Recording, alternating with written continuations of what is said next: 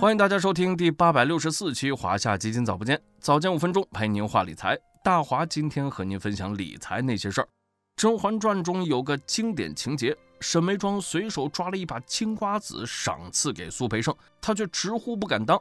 可拿到金瓜子后，又立即喜笑颜开。这金瓜子有多珍贵呢？据《清史稿》记载，每次皇帝赏赐的金瓜子只有三到九颗。即使是像张廷玉这样的重臣，一辈子也仅仅攒下了一小罐。到了现在，金瓜子、金豆豆等等小克重产品相继推出，攒金豆成为当下年轻人理财的新方式。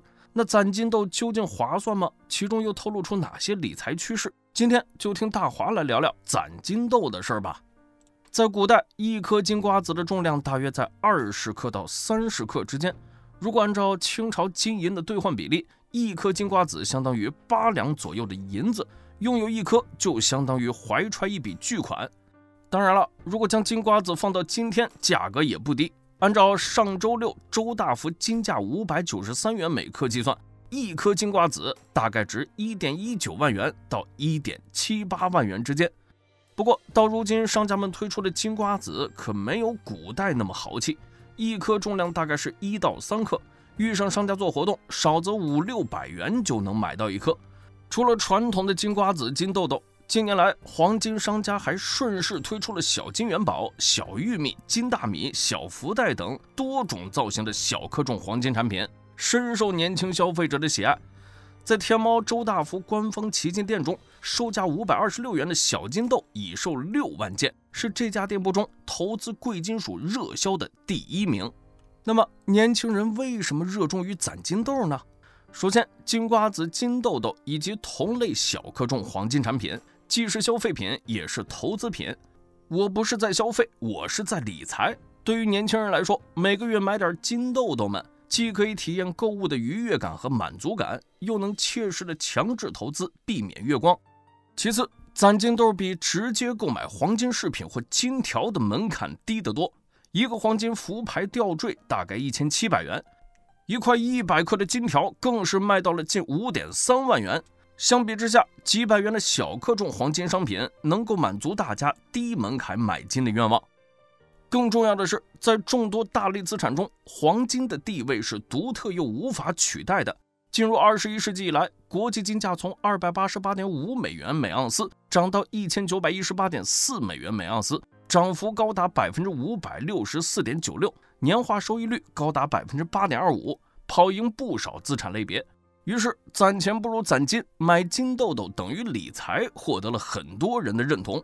比如说，每个月花五六百元买颗金豆豆，攒起来一年也能攒下十几克黄金。只要金涨价，我就算赚了钱。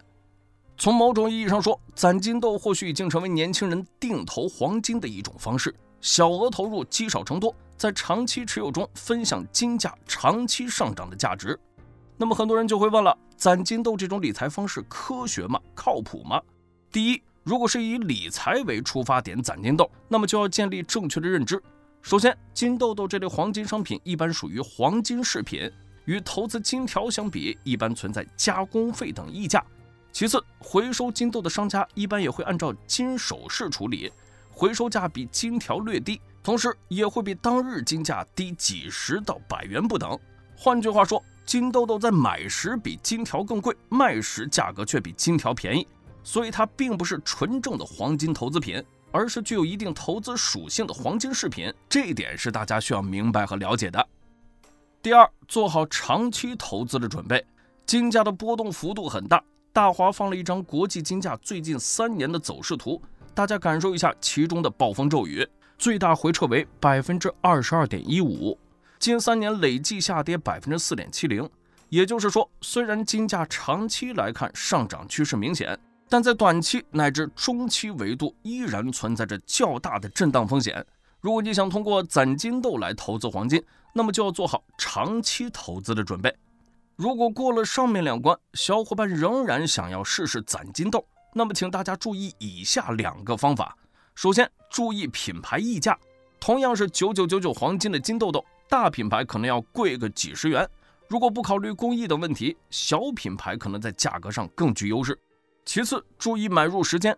平时可以关注金价变动，但不建议大家追高，可以尝试在连续回调时逢低买入。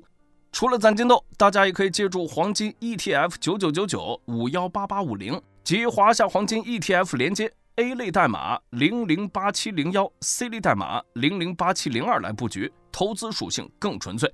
好了，今天的华夏基金早不见到这里就要结束了，感谢您的收听，我们下期再见。